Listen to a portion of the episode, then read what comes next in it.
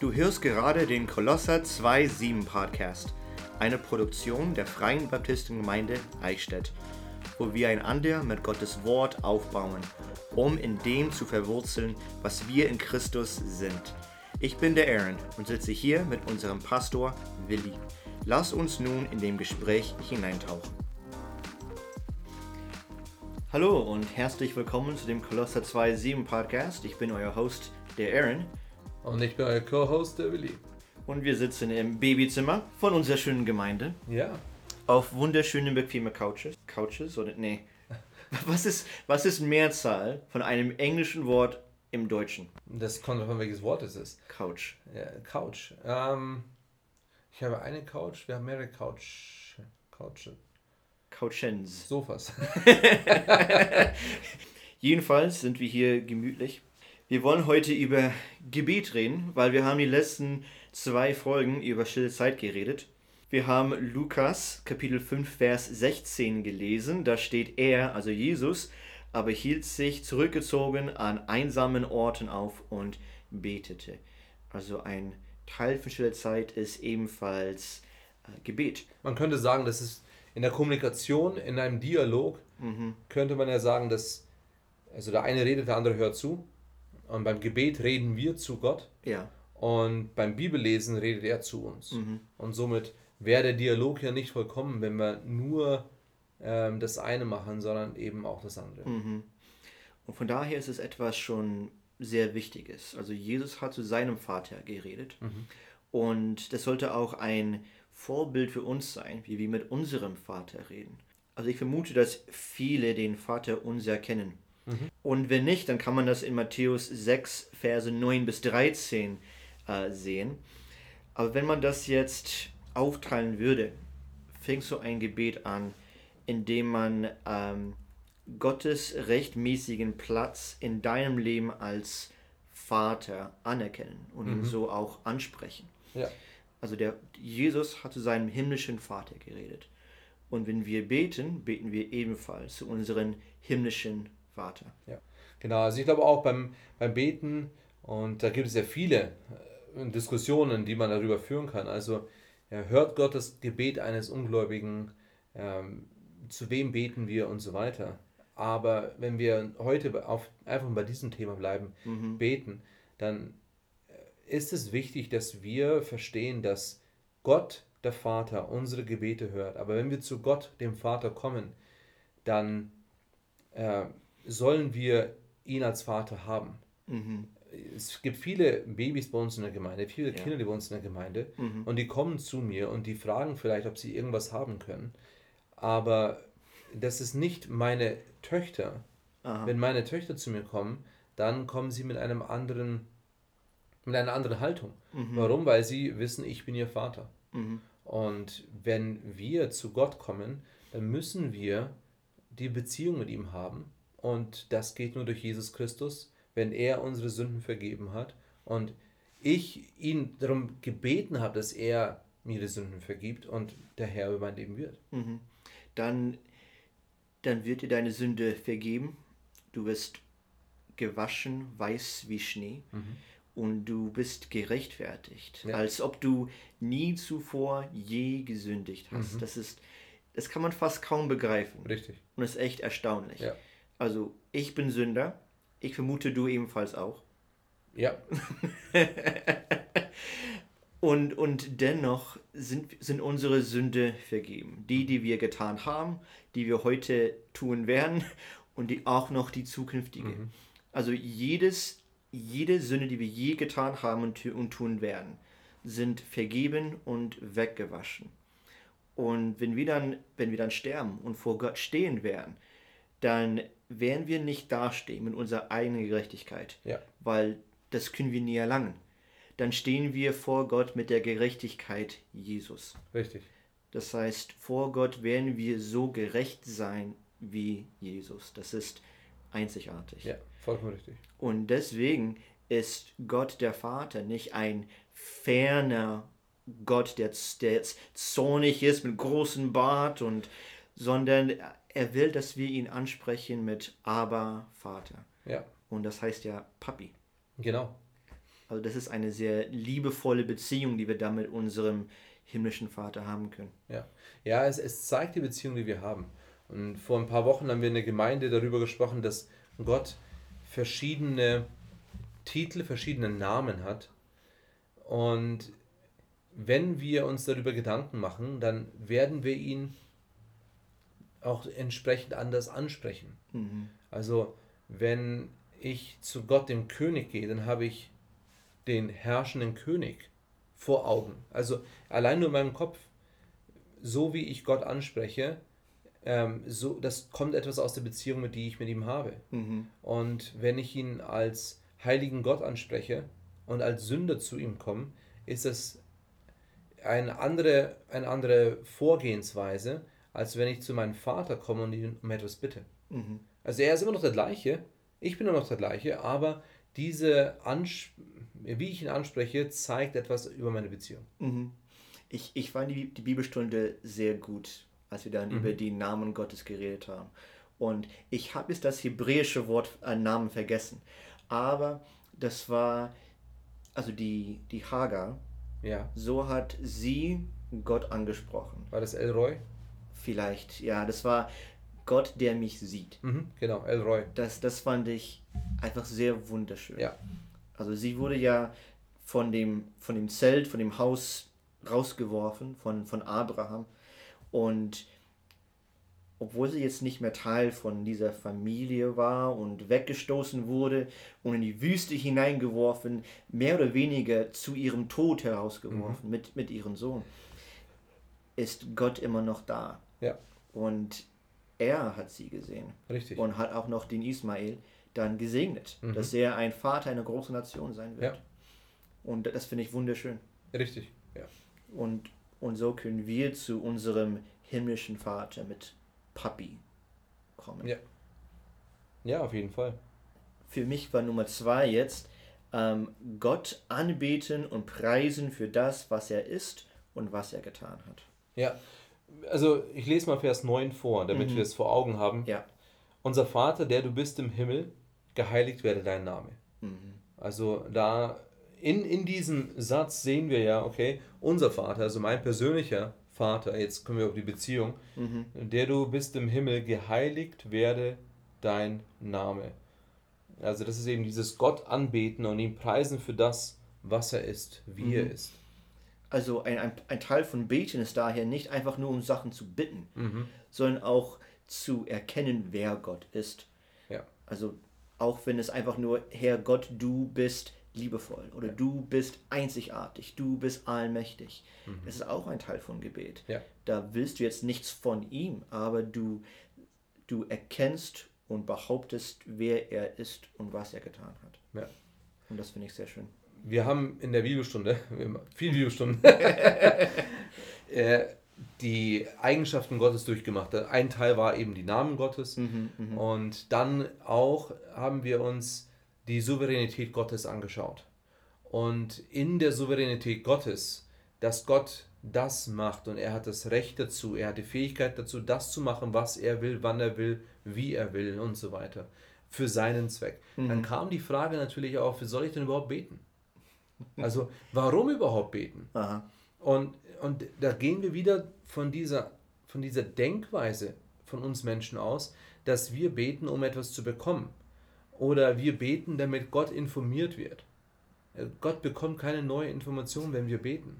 Nee. Also er sitzt nicht da und wundert sich, oh, wie sieht es beim Willi aus? Ich, wann betet er mal wieder, damit ich weiß, was er noch alles möchte? Mhm. Also diese, aber diesen Gedanken haben wir. Vielleicht würden wir das nicht so sagen, aber wahrscheinlich würden wir so beten oder zumindest zu denken. Mhm. Und somit, wenn wir, und ich glaube, Jesus hat es bewusst so angefangen. Er hat gesagt, betet so und jetzt hat, betet Gott an und dann heiligt ihn oder lobt und preist ihn, denn das ist, und auch da, Gott, Gott sitzt nicht da und sagt, ach Mensch, keiner hat mich mehr gelobt. Also Gott wartet nicht darauf, aber er möchte es. Mhm. Es ist sein Wunsch, dass wir ihn anbeten, dass wir ihn loben und ihn preisen.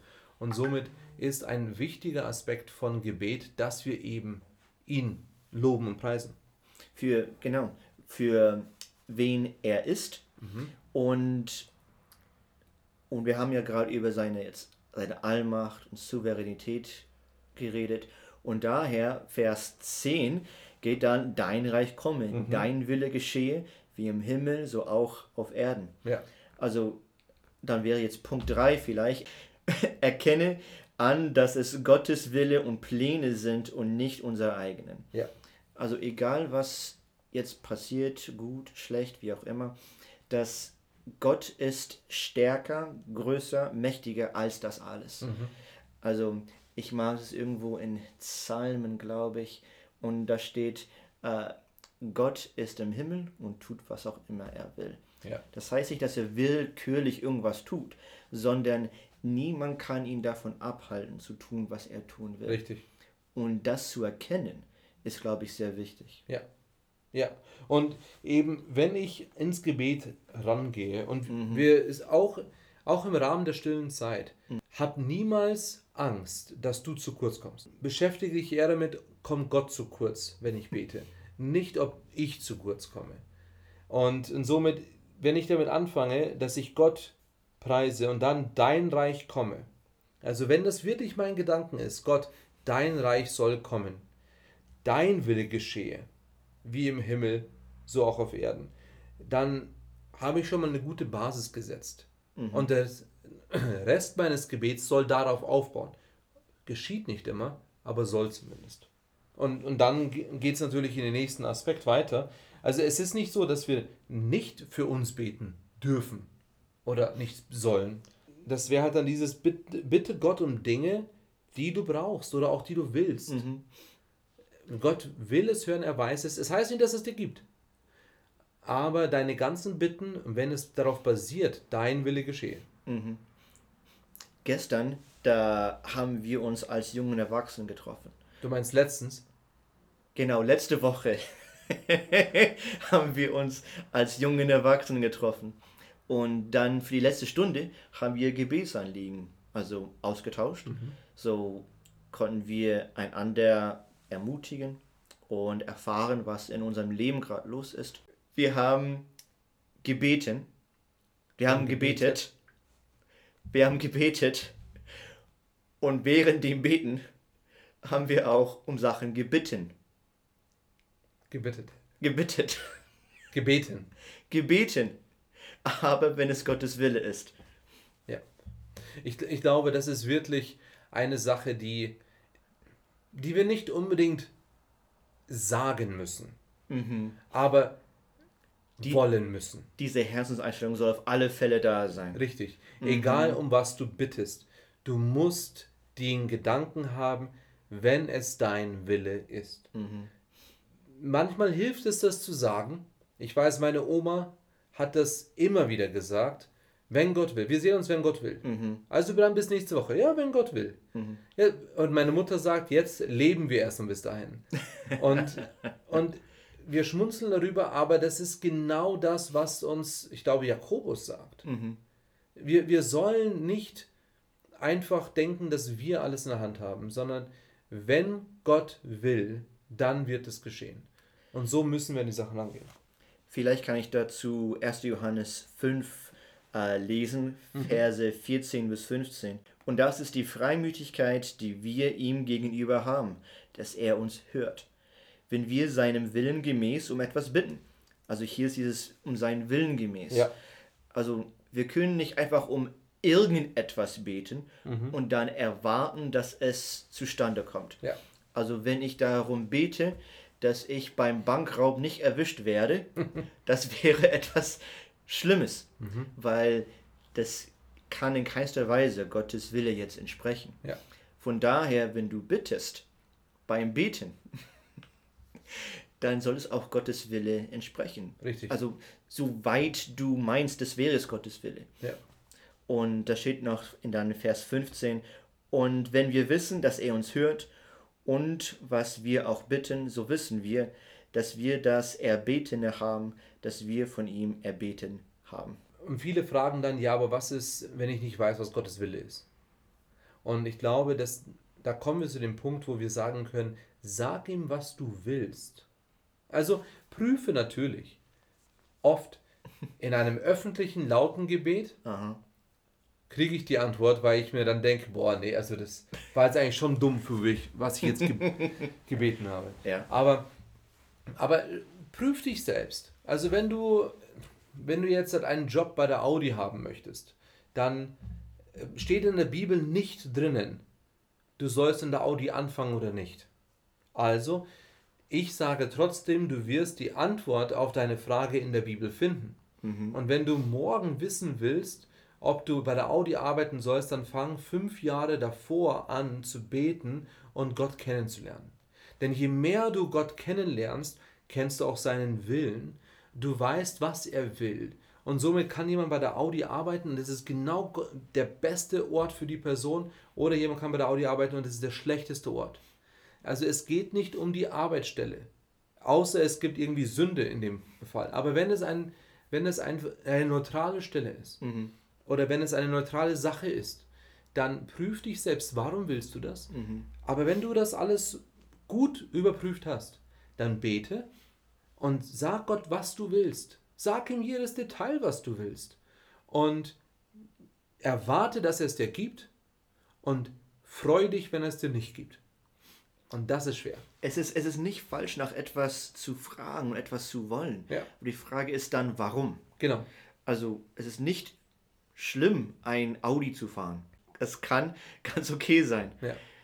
Aber dann ist die Frage, warum willst du es? Ja. Ist es wegen Ansehen? Ist es, weil andere Leute dann mehr von dir, äh, von dir denken? Oder ist es, weil es eben ein gutes Auto ist und sicher und was auch immer? Mhm. Ja.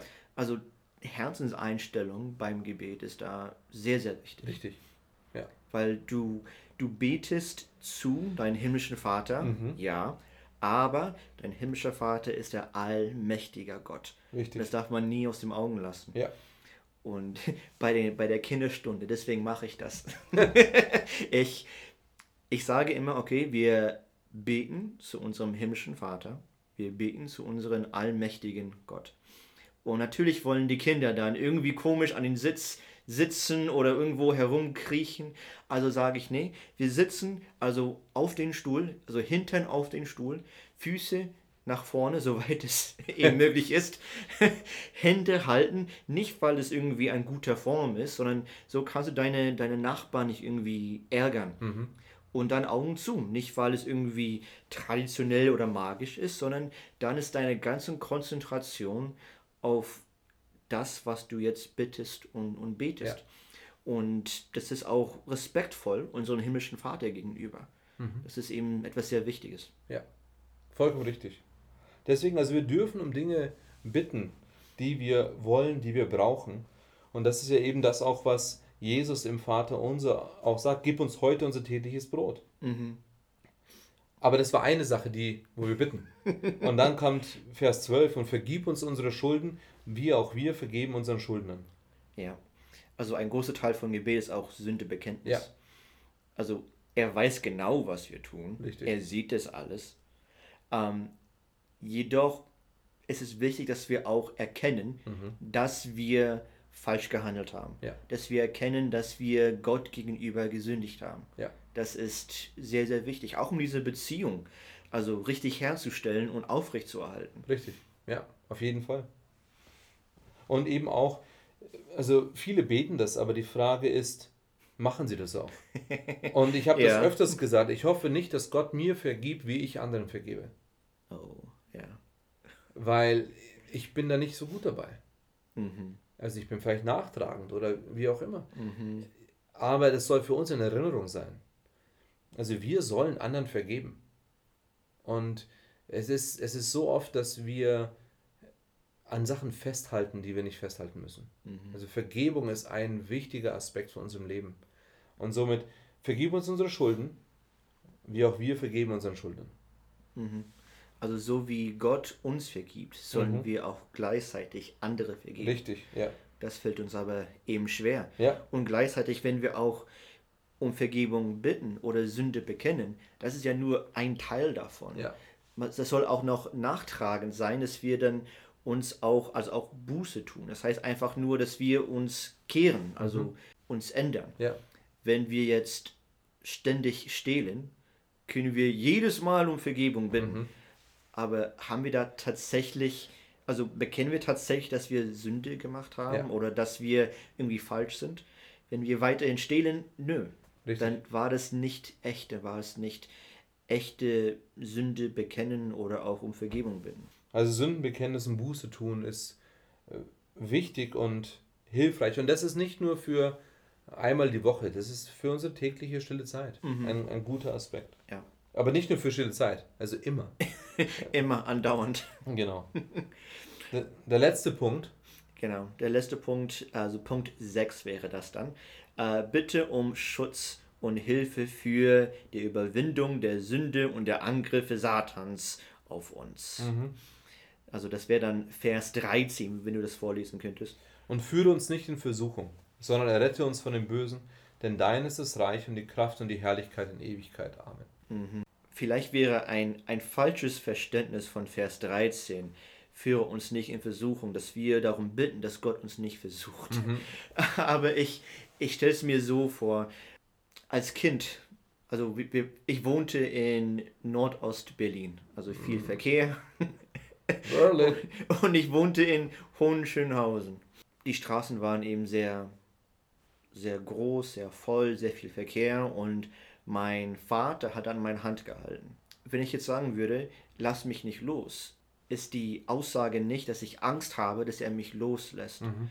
Sondern ich will Versicherung haben, dass er mich festhält. Ja. Wäre das ein, ein guter Beispiel dafür? Ich, ich glaube ja. Also Gott wird uns nicht in Versuchung führen. Nee. Und, aber er, er kann uns vor Versuchung bewahren. Mhm. Und er kann uns auch von dem Bösen erretten. Ja. Und wir, wir dürfen nie vergessen, dass solange wir hier auf der Erde sind, ob wir jetzt zehn Jahre errettet sind und Jesus als unseren Erretter haben oder ob wir vielleicht erst einen Tag errettet sind. Wir sind auf dieser Erde und Versuchung wird kommen. Mhm. Und Versuchung wird kommen. Aber jetzt ist die Sache, vertrau Gott, dass er dich nicht in Versuchung führt. Und geh der Versuchung aus dem Weg und versuche wirklich ihm zu vertrauen und seine Weisung zu führen, äh, mhm. zu folgen. Und ich, ich glaube, er wird das machen. Aber denk nicht, dass nur weil du jetzt Christ bist, dass du, dass du safe bist und dass du nicht mehr sündigen wirst. Es ja. wird passieren. Mhm. Und deswegen eben dieses Sündenbekenntnis und dann auch die Bitte davor vor Bewahrung. Mhm. In, also 1. Johannes ist an, an Christen geschrieben. Ja.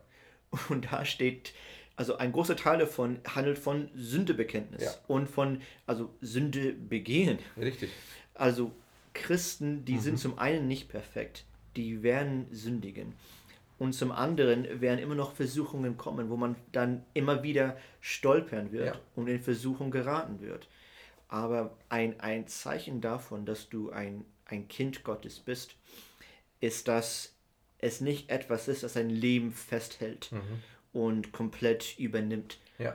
Sondern etwas, wo du, du fällst hin, du stehst wieder auf, du ja. bist um Vergebung und du gehst weiter. Du fällst hin, du stehst mhm. wieder auf. Und das ist ein Zeichen von ein, ein echten Kind Gottes. Ja. Dass du, wenn du jetzt die Sünde verfangen wärst, dann hast du den Kampf aufgegeben. Richtig. Aber indem du kämpfst, dann hast du Siege, hast du Niederlage, mhm. hast du Unruhe, weil du ständig gegen deine sündhafte Natur kämpfst. Ja. Und das ist gut. Ja. Das sollst du nie aufgeben. Richtig. Aber es ist immer gut zu wissen, dass Gott ist immer an deiner Seite. Ja. Und er ist stärker als, als das Böse, mhm. als der Satan und seine, und, und seine Angriffe. Ja. Ich habe in der Gemeinde öfters gesagt, solange du mit Sünde kämpfst, ist es noch ein gutes Zeichen. Mhm. Nicht, weil du mit Sünde kämpfst, sondern weil du kämpfst. Ja. Und wenn du nämlich Sünde akzeptierst und sagst, so bin ich nun mal, dann ist es schlecht. Aber wenn du mit Sünde kämpfst, das heißt, du du willst es nicht. Das ist was, wovon Paulus gesprochen hat. Dieser innere Kampf, mhm. dass ich eigentlich nicht sündigen will, aber doch sündige. Weil, warum? Weil ich immer diesen Kampf innen habe, wie du gesagt hast. Und deswegen gibt uns ja auch Gott ähm, die Waffenrüstung. Mhm. Also warum würde einem eine Waffenrüstung geben, wenn da kein Kampf ist? Das wäre ja ein Schmarrn. Aha. Oder er gibt uns die Gemeinde an die Seite. Also er steckt uns und ich, ich kann jeden ermutigen, wenn er kein Teil der Gemeinde ist, dass er sich einer Gemeinde anschließt, die Gottes Wort predigt. aber nicht nur Gottes Wort predigt, jetzt hast du in der Gemeinde eben auch Mitstreiter. Du hast Gläubige, die auch diesen Kampf kämpfen und die eben mit dir zusammen ähm, durch das Leben gehen und dann auch die für dich beten. Mhm. Also jetzt betest du nicht nur ähm, führe mich nicht in Versuchung, sondern für ihn nicht oder für sie nicht in Versuchung. Jetzt bete ich, so wie ich das beim Jet gemacht habe. Man betet füreinander. Und, und das, ist, das ist so ein wichtiger Teil von unserem christlichen Leben. Mhm. Es ist, wie soll ich es sagen, wenn man erkennt, dass Gott in der heutigen Zeit durch die Gemeinde wirkt mhm. in unserem Leben. Und daher Gott die Gemeinde so zusammengefügt hat, wie die gerade ist. Ja. Das sind die Leute, die wir in der Gemeinde haben, die Leute, die Gott gebrauchen will, um in unserem Leben zu wirken. Ja. Also ist es gut für uns und gut für andere, wenn wir einander öffnen mhm. und auch dafür für andere Leute sind. Weil wenn wir es nicht tun, wer sonst? Ja. Also diese Gemeinschaft in, in einer Gemeinde ist da sehr, sehr wichtig. Mhm. Also die, die, kennen uns besser als vielleicht andere. Ja.